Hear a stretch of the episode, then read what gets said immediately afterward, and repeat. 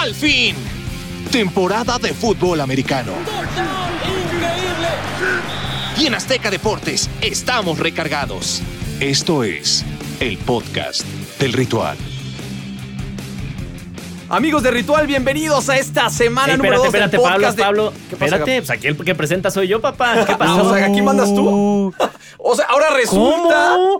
Segunda semana de bien, podcast ritual. y Voy a ya, permitir que des la por bienvenida. Muchas gracias. Uy, también este agrandado. Muy bien, bueno, ya arráncate, Gabo. Muchas gracias. Bienvenidos, bienvenidos al podcast de- del Ritual. No se olviden de seguirnos a través de todas las redes sociales, todas las plataformas de Azteca Deportes. Tenemos mucho material preparado para ustedes en esta temporada 2020 de la NFL.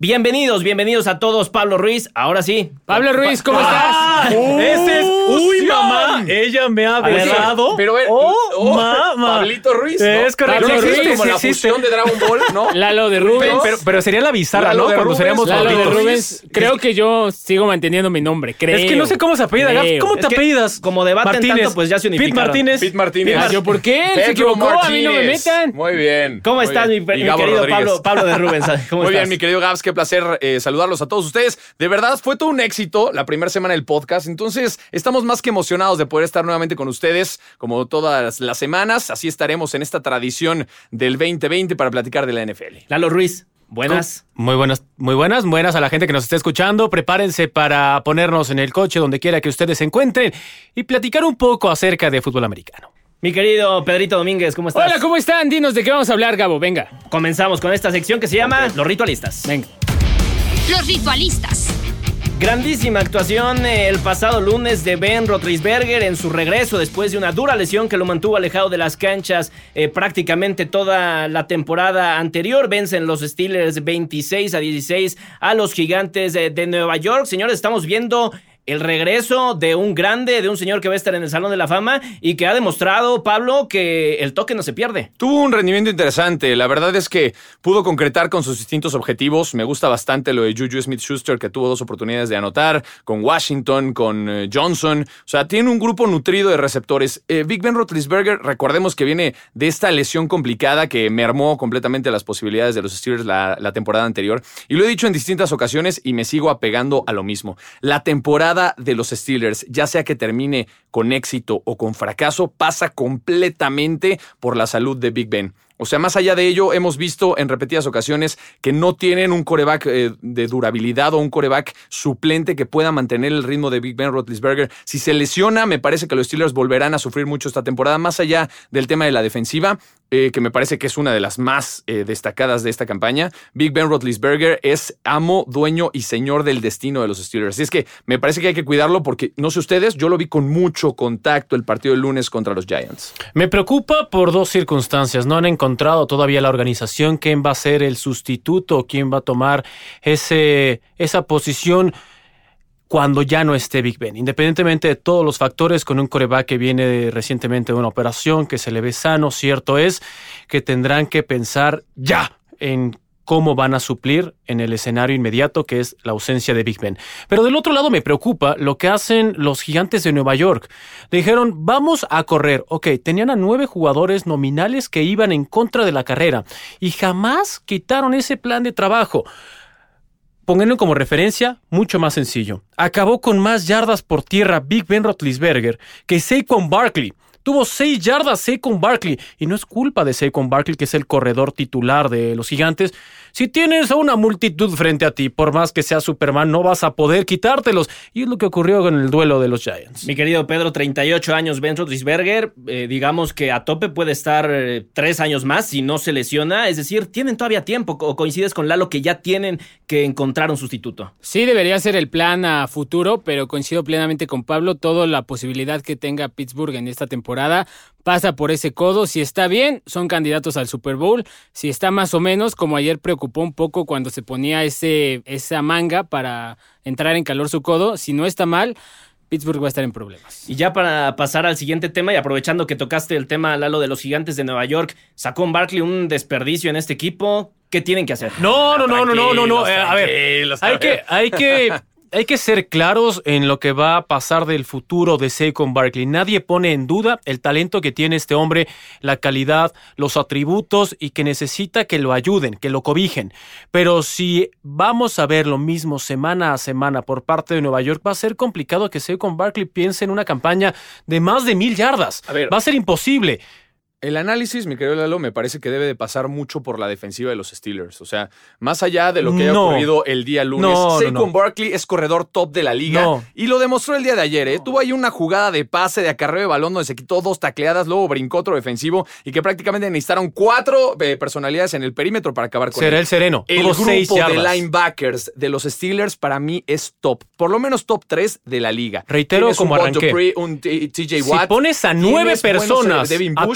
A uno, No, por no. más que sea Superman, Hay te que van a mejorar la tirar. estrategia, pero si ayer no funcionó Saquon Barkley es por este gran grupo de defensivos. No, no, la pregunta no fue Steelers. simplemente de ayer, fue en general Por esta eso, campaña. Lo que tiene que hacer, top. no lo esta creo. campaña, por supuesto que No lo será. creo, sobre todo deben considerar, y eso es fundamental, para que él brille, es una superestrella en esta posición, eso nadie lo pone en duda. Para que él brille, necesita que lo ayuden, mínimo que le den oportunidad de hacer algo, para que con base en eso ya pueda pensar en explotar. De lo contrario es imposible. Te ponen en el frente una pared de ladrillo, luego te ponen una de concreto, luego te ponen a siete remaches. Pues no vas a pasar, compa, no vas a pasar. Sí, el talento de Saquon Barkley nadie lo niega. El tema es si con los gigantes podrá explotarlo al 100%. Y pas- pasamos a otro tema importante de aquel partido. Eh, James Conner se lesiona, una nueva lesión, un nuevo caso de talento que no ha podido explotar al 100% en las últimas campañas porque es lesión tras lesión y esto ya empieza a generar frustración. Ya mencionaban lo de Ben Roethlisberger. Si no está al 100, eh, los Steelers no tienen posibilidades. Pero ¿qué hay también del juego por tierra? De James Conner, afortunadamente parece que se evitó una lesión mayor, es un esguince de tobillo, pero que parece no va a ser tan grave y podría regresar en dos o tres semanas. La parte que creo que más le debe preocupar a James Conner no es la lesión, es lo bien que se vio Benny Snell, el suplente, el corredor cuando entró. Con James Conner, no sé ustedes qué pensarán. Yo vi que la ofensiva de Pittsburgh se veía más lenta, como que le encontró, le costó entrar en ritmo. Y una vez que entró Ben Snell, Ben Roethlisberger agarró ritmo, la línea ofensiva también se vio mejor, los mismos receptores tuvieron más espacio para trabajar. Creo que el enemigo de James Conner no es su tobillo, es el hombre que trae atrás. Lo que más me agradó de Benny Snell el, el lunes fue eh, su cubrebocas, este bucal, ¿no? Espectacular, donde. Con un pues, es- spinner. es un Sus- sus spinner, dientes ¿no? perversos, Ah, ajá. La verdad es Sí, que sí. bastante interesante, pero eh, tienes razón y yo concuerdo contigo, Pete. Desde hace ya varios años, los Steelers se han encargado de nutrir bastante su posición de corredor. Me parece que desde que Livion Bell era titular en el equipo, siempre has tenido un corredor por detrás que sabe cargar con Que este trabajo y que está listo y que sigue teniendo los números dentro de la mesa. Así, pues no ha sido excepción esta temporada. O sea, los Steelers hacen tres cosas muy buenas, digo, hacen varias cosas, pero para mí lo más destacado es draftear linebackers, receptores y saber cubrir y nutrir la posición de corredor. Me parece que si James Conner, eh, que no es una lesión grave, pero si por una u otra razón vuelve a no estar presente el resto de la temporada, están más que cubiertos en esa posición. Me parece una buena noticia. Dentro de la lesión, que la lesión nunca vamos a favorecer ni aplaudir que alguien se lesione, es una buena noticia para Mike Tomlin. Tener a Snell es simplemente una garantía. Y ojo, no hay que descartar todavía a Conner. Conner ha superado situaciones Sí, mucho también. más complicadas. Él es un luchador. No, y sigue siendo la primera es un apuesta luchador, va a ser la primera apuesta de del linfoma. Entonces, él va a luchar porque le regresen lo que es suyo. Y qué mejor que sea dentro del campo, teniendo a dos grandes corredores que te ayuden a mejorar la calidad de tu backfield.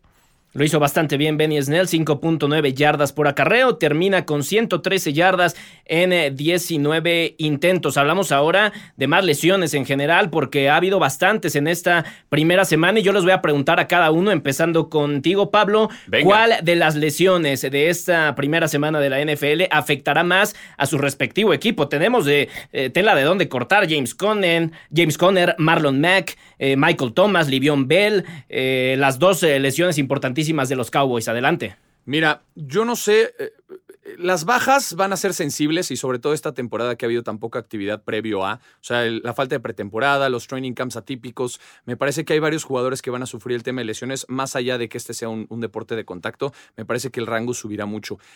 Yo quiero destacar dos jugadores que si llegan a lesionarse mm, peor o llegan a hacer una baja para su equipo esta temporada, va a ser fatídico para ambos equipos. Número uno, Livion Bell, que ya se ha confirmado que va a estar fuera dos semanas, que tampoco es tan grave, pero me parece que Livion Bell tendría que pesar mucho más en la ofensiva de los Jets. Es un, eh, un corredor súper talentoso y lo demostró en los Steelers en distintas ocasiones. Ahora en los Jets no ha podido explotar al 100%. Bien sabemos que ha tenido sus rencillas con el head coach Adam Gase y esto no ha ayudado mucho a las cosas. Previo a que arrancara la temporada, Adam Gase decía, Le'Veon Bell está lesionado. Y Le'Veon Bell salía a redes sociales, a Twitter y decir, no estoy lesionado, estoy perfecto. Llega la semana número uno y Le'Veon Bell se lesiona, ¿no? Va a estar fuera dos semanas, pero sí me parece que tienen que recuperarlo tarde, tarde o temprano. Y la otra lesión que no mencionaste y que tal vez no es de las más llamativas, pero sí me preocupa, es la lesión de George Kittle, el ala cerrada de los 49ers. Abandonó por momentos el terreno de juego el fin de semana en contra de Arizona. Me parece que por él pasó mucho de que el equipo no pudiera ganar ese partido,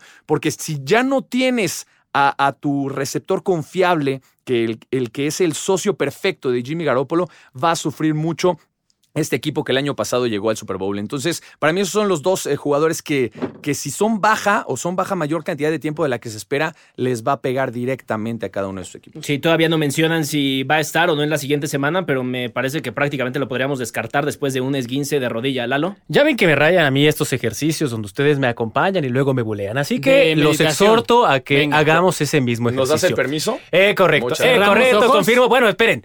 Imagínense que toda ahorraron 150 mil pesos. Y dijeron, quiero este coche. Llegas a la agencia, 150 mil pesos, ok, todo cool. Híjole, señor, pero falta la comisión por apertura. Híjole, señor, pero falta el seguro. Híjole, señor, pero hay 10 mil factores. Eh, sí, sí. Entonces, eso es lo que pasa cuando uno de los jugadores que tienes en tu esquema ofensivo o defensivo como titular se lesiona. Dices, híjole, ya tenía preparado mis 150 mil, pero ahora necesito 170 porque esta llantita tengo que cambiarla. Ahora mi rin se abolló. Ahora mi defensa y mi fascia ya no está tan cool. ¿Por qué viene este ejercicio? Son gastos que tienes planeados, ¿no? Son gastos, por ende, del coche que va a tener en alguna parte. Esta misma idea llévenlo a la NFL. Siempre van a existir lesiones cómo las vas a sustituir es la magia de lo que hace un buen entrenador con el capital humano. ¿Por qué lo digo? Mencionabas a George Kittle. George Kittle no sé qué carambas le dieron, pero pudo regresar al partido con San Francisco, aunque ya no tocó una sola vez el ovoide después. Eso también te habla de que estaba tocado. Banderesh, seis semanas fuera, de seis a ocho semanas fuera, después de que se confirmara ese diagnóstico de fractura de la clavícula, pero la buena noticia dentro de esta mala noticia es que fue una fractura, un corte perfecto. Eso va a ayudar a que sane mucho más rápido y no haya astillas, que es la complicación en la parte médica. Pero no es lo único. Imagínense a Michael Thomas. Michael Thomas también jugó lesionado en el partido de los Santos y ahora está en veremos para el próximo partido. Son de esas cosas que van desgastando. Entonces, ¿qué tanto te conviene? ¿Arriesgar esa parte o dejar que sane y luego volverle a poner tu llanta original al coche? Con eso me refiero. Y para cerrar, la peor de todas, para mí, es Lane Taylor, de Green Bay. Él sí ya está fuera. Bueno, Lalito ya se echó todas, o sea. No, te, falta eso, si estás de acuerdo o no estás de acuerdo. Sí, sí, estoy de acuerdo. te, falta Blake eh, Jarwin. no, yo creo que la más importante de todas, lo, de, lo dijo Lalo en una parte, lo dijo Pablo en otra parte. Hay jugadores que son importantísimos para un esquema son como piezas de Jenga. Cuando tú estás jugando, hay una que sabes que no puedes tocar porque se, te cae la torre. Me encanta poner historias, metáforas. Así es la vida. somos fanáticos de los juegos de mesa, a mí.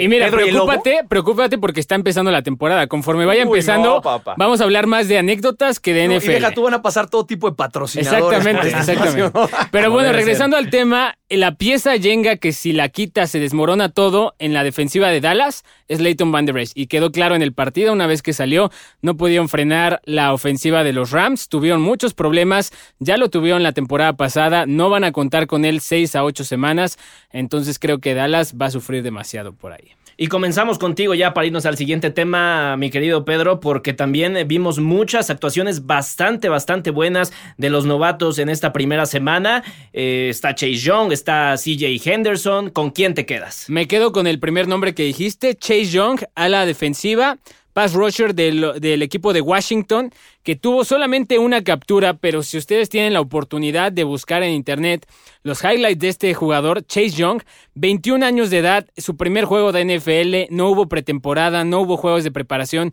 realmente fue su primer contacto con jugadores profesionales de NFL y el tipo destruyó la línea ofensiva de Filadelfia, capturó a Carson Wentz, eh, fracturó el juego terrestre de Filadelfia, el aéreo, absolutamente hizo de todo, realmente pinta para ser una, un auténtico crack de la defensiva para el equipo de Washington. Chase Young, segunda selección global.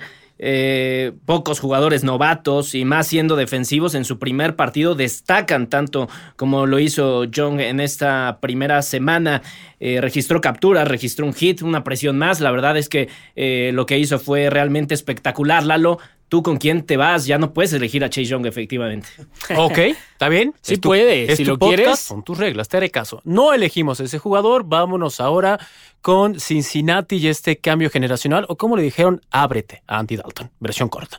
Entonces queríamos ver cómo iba a ser el panorama ofensivo en esta organización cuando llegara el señor Burrow. Lo que hizo Joe Burrow, a pesar de que cierto comete errores naturales al tener esta carga de ser el coreback 1, me gustó lo que vi a pesar de la derrota con Cincinnati. Mucho ojo con lo que pueda hacer en cuanto digiera mucho más este esquema ofensivo de los bengalís. Ojo, los puso en una situación para poder meter el gol de campo y el gol de campo, este mugroso gol de campo o punto extra, que ah, cómo hemos sufrido en esta semana 1 Koskowski, una leyenda. ¿Por qué es eso? ¿Es una leyenda? ¡Falló tres! Metió el que importaba, pero falló tres. Entonces Joe Burrow los pone en una posición para que el pateador entrara. Así que para mí, él es una persona que debemos tener en el radar.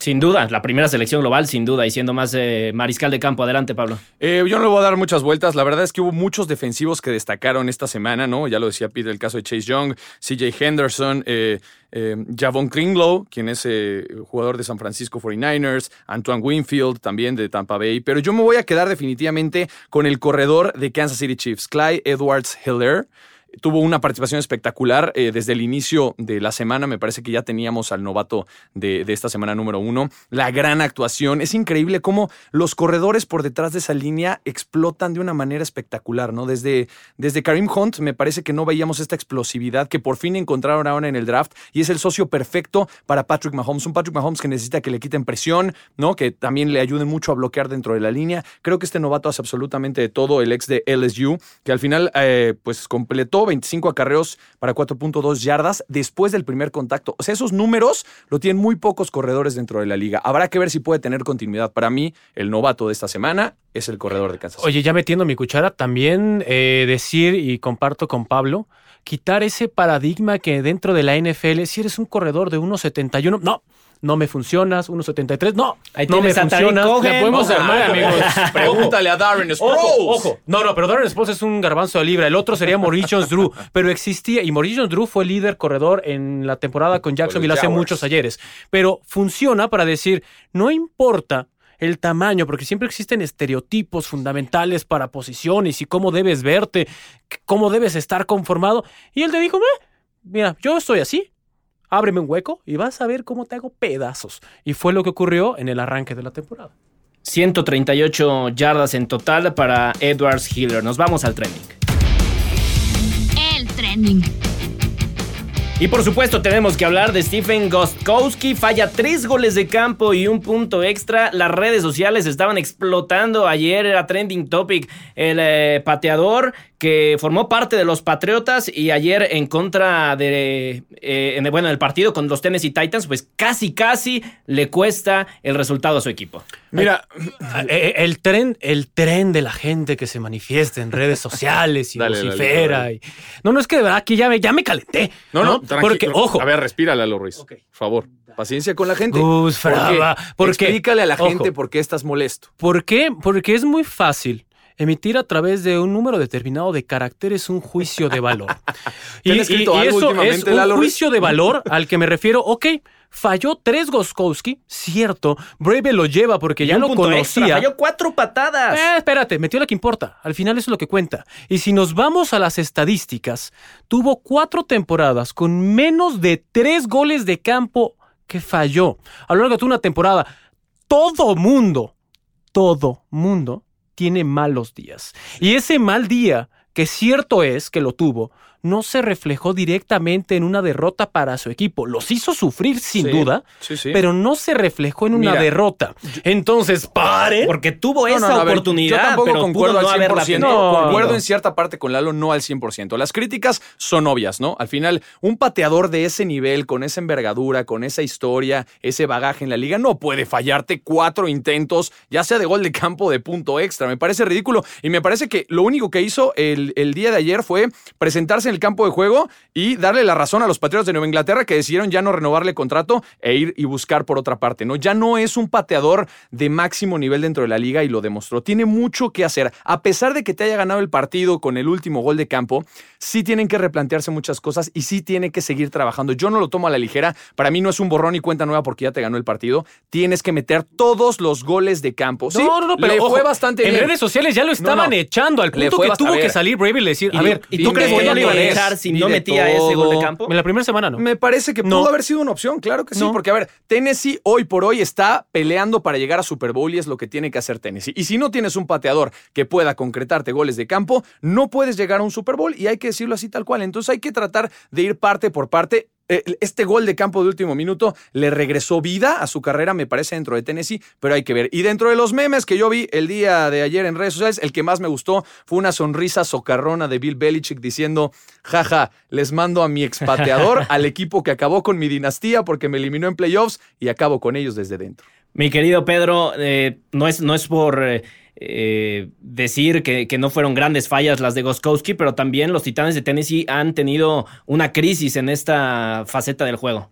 Sí, sí la han tenido, pero ese, esa posición creo que sí depende enteramente del jugador y no del esquema, ¿no? Tú como head No, no, coach, claro. pues no vas a hacer una estrategia de, ah, Pero se esta entrena, claro patada que va se a ser entrena eso. Bueno, a ver, Por eso, ¿te pero acuerdas lo de los entrena- Steelers espera, cuando no tenían pateador? Lo que iban por entrena- dos puntos en todas las jugadas. lo entrena el pateador, no lo entrena el head coach.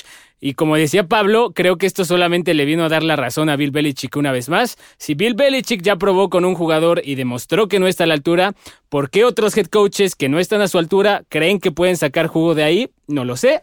Sigue siendo una incógnita, pero bueno, si ellos creen que pueden hacerlo, para darte una idea del termómetro, hoy dos equipos a sus pateadores suplentes les pusieron cláusulas para que no se los lleven porque sabían que Tennessee iba a estar tocando la puerta. Hablamos de otro jugador que abandonó a los Patriotas de Nueva Inglaterra. Se trata de Tom Brady. Bruce Arians, el entrenador de Tampa Bay, criticó el primer partido de la leyenda. Eh, dice que sabe cómo recuperarse, pero que sabe que no jugó muy bien y que no es lo que espera él de Tom Brady en los próximos partidos del equipo. Fuertes declaraciones para hacer el primer partido de Tom Brady en Tampa. Adelante, Lalo. Eh, ah, a ver, hay que... Respira profundo. Poco a ¿Quieres poco. que alguien más no, hable? no, no, no, es que, a ver, esto me parece algo, no, no, me parece algo mucho más como un mensaje al exterior de la presión que están viviendo en el interior. Si de alguien no puedes dudar, es de Brady. Y Brady con las herramientas que tiene este año, menos. Y reitero lo mismo que con Goskowski. Habrá partidos en los que no te vaya tan bien. Habrá partidos en los que falles. Habrá partidos en los que no brilles como estás Brady, destinado. Lalo, es Será Brady. el será- Es un humano. No estamos hablando de un superhéroe. No, no, no. es a ver, un pero para bien o para mal, un tú tienes la vara muy alta por lo que ya has conseguido en tu carrera. ¿Qué ha ganado Arizona? ¿Qué ha ganado de Arizona? Perdón, ¿qué ha ganado Tampa Bay? Pero Es que eso no Bruce tiene que ver, estamos Bruce hablando de Tom. Brady, no importa No, Tampa no, no, Bay no, no. este Hay muchos factores. El triunfo o la derrota de un equipo no recae específicamente de la labor de una persona. Es un Está cúmulo. siendo muy condescendiente. No, no es condescendiente. Y ojo, esta parece la hora de los patriotas. Pero bueno, hablemos, No, no, es de hablemos Tampa de Bay, Bay. Está bien, está cool. Pero denle el beneficio de la duda. Cierto es falló, y eso es indudable. Exíjanle, eso también. ¿quién no le está dando el beneficio? Yo no veo a nadie diciendo que Tom Brady es el peor. El beneficio de la duda, claro que lo tiene, y, y ni siquiera la duda, la Pero no está certeza de que es lo que estaba con la gente que nos está escuchando. Sé que tú no eres mucho más prudente, lo cosa que yo no soy, te lo, te lo felicito. Pero a lo, a lo que iba era, denle tiempo, tiempo. Denle tres Tom semanas. Brady lo que no tiene es tiempo, Ah, Lalo Ruiz. ¿de Le quedan dos años más en la NFL. Te estoy diciendo que le des tres semanas, no dos años. Yo les dije en la sala de juntas, en una junta de, de producción ¿qué allá arriba, dijiste, que se acabó, Cuéntanos. que se acabó la era de Tom Brady. Oye, Se entonces- acabó porque se cambió por ver, Entonces, por en default. cuatro cuartos ya echamos al traste una temporada pues, Sí, meses. claro que no. ¿Sí? No. ¿Sí es así? ¿Así No se- funciona? No, no, no se está Entonces, echando al ¿cómo? traste. Por- eh, Pero por- Tom es lo que Brady, estoy diciendo. ver, entiendo perfectamente bien lo que quiere hacer Bruce Arians y no es una crítica para que todo el mundo diga, ay, critiquen a Tom Brady. Lo que está haciendo Bruce Arians en esta ocasión es salir a dar una declaración que sabe perfectamente bien que le va a pegar a Tom Brady y esto solo va a ser eh, eh, un, un motivador para Así el arranqué coreback. lo que Te estaba digo qué diciendo. tan, justamente qué tan es falso eso. es eso. Sí. Te digo qué tan falso es eso. Eso lo dijo el domingo. El lunes, después de ver toda la reacción que generó, Sí. el lunes Se en su conferencia de prensa dice, oigan, creo que fue muy duro con Tom Brady, la verdad no fue su no. culpa, fue culpa de Mike Evans que No. corrió bien su ruta. Literalmente Sí, eso salió a pase, decir. lo entiendo O sea, totalmente. entonces, Pero sí- primero lo echa abajo No. del camión, cuando Bruce ve que se le viene el incendio, ah, no, no, no, que creen bien, tiene toda la experiencia del que mundo para saber cómo funciona. Hay que saber cómo motivar a Tom experiencia Brady. del mundo. Bruce No sabe cómo motivar a Tom Brady porque lleva trabajando dos meses con Tom Brady. Y Yo por eso decía sí es que hay que darle tiempo, ¿no? Tom Brady, cuando le pegas en el orgullo, cuando le pegas en el ego, es Cuando, cuando, lo hace Bill Belichick, juega. que Bill Belichick lo sabe retar. No, que, no me queda claro que Bruce Arians, que yo lo, eh, lo Mira, aprecio mucho, sí. no ha conseguido sí, nada. Qué no bueno me que lo claro. Seguramente es bastante cercano No, lo a ti. aprecio como Pero- coordinador ofensivo, pero, no creo cosa, que no, sea la solución. Pero Tom Brady es una figura que va a estar por encima de cualquier head coach que no sea Bill Belichick, ¿eh? O sea, en cuanto a jerarquía y liderazgo, hoy por hoy hay- no creo que haya ningún otro head coach que no sea Bill Exactamente. Belichick que Y esté si por tú encima crees que es una buena idea salir a criticarlo en público, buena suerte. Vamos a ver si llega a los playoffs como todo mundo espera. Nos vamos a los partidos de la semana. Imperdible.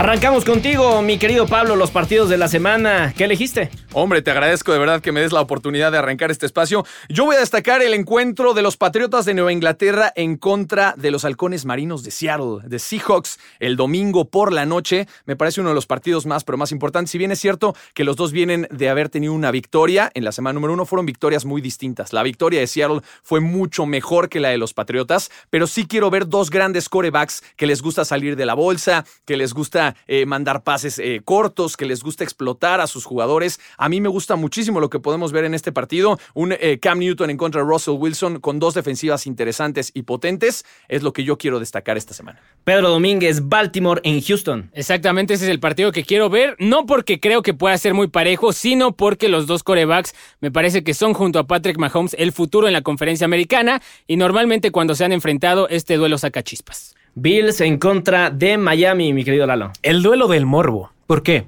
Voy a ver Morbo. cuánto tiempo aguantan a Fitzpatrick, porque desde ahorita y lo que vimos en la semana 1 dicen, van a meter a Tua antes de lo que pensaba, van a meter a Tua. Tua la primera selección que tuvo Miami en este draft, así que será interesante y sobre todo recordar que el último partido entre Bills y Miami lo ganó Bills y por mucho, gracias a Josh Allen, este hombre que tiene nuevas herramientas, los Bills son un equipazo para esta temporada, estarán en playoffs.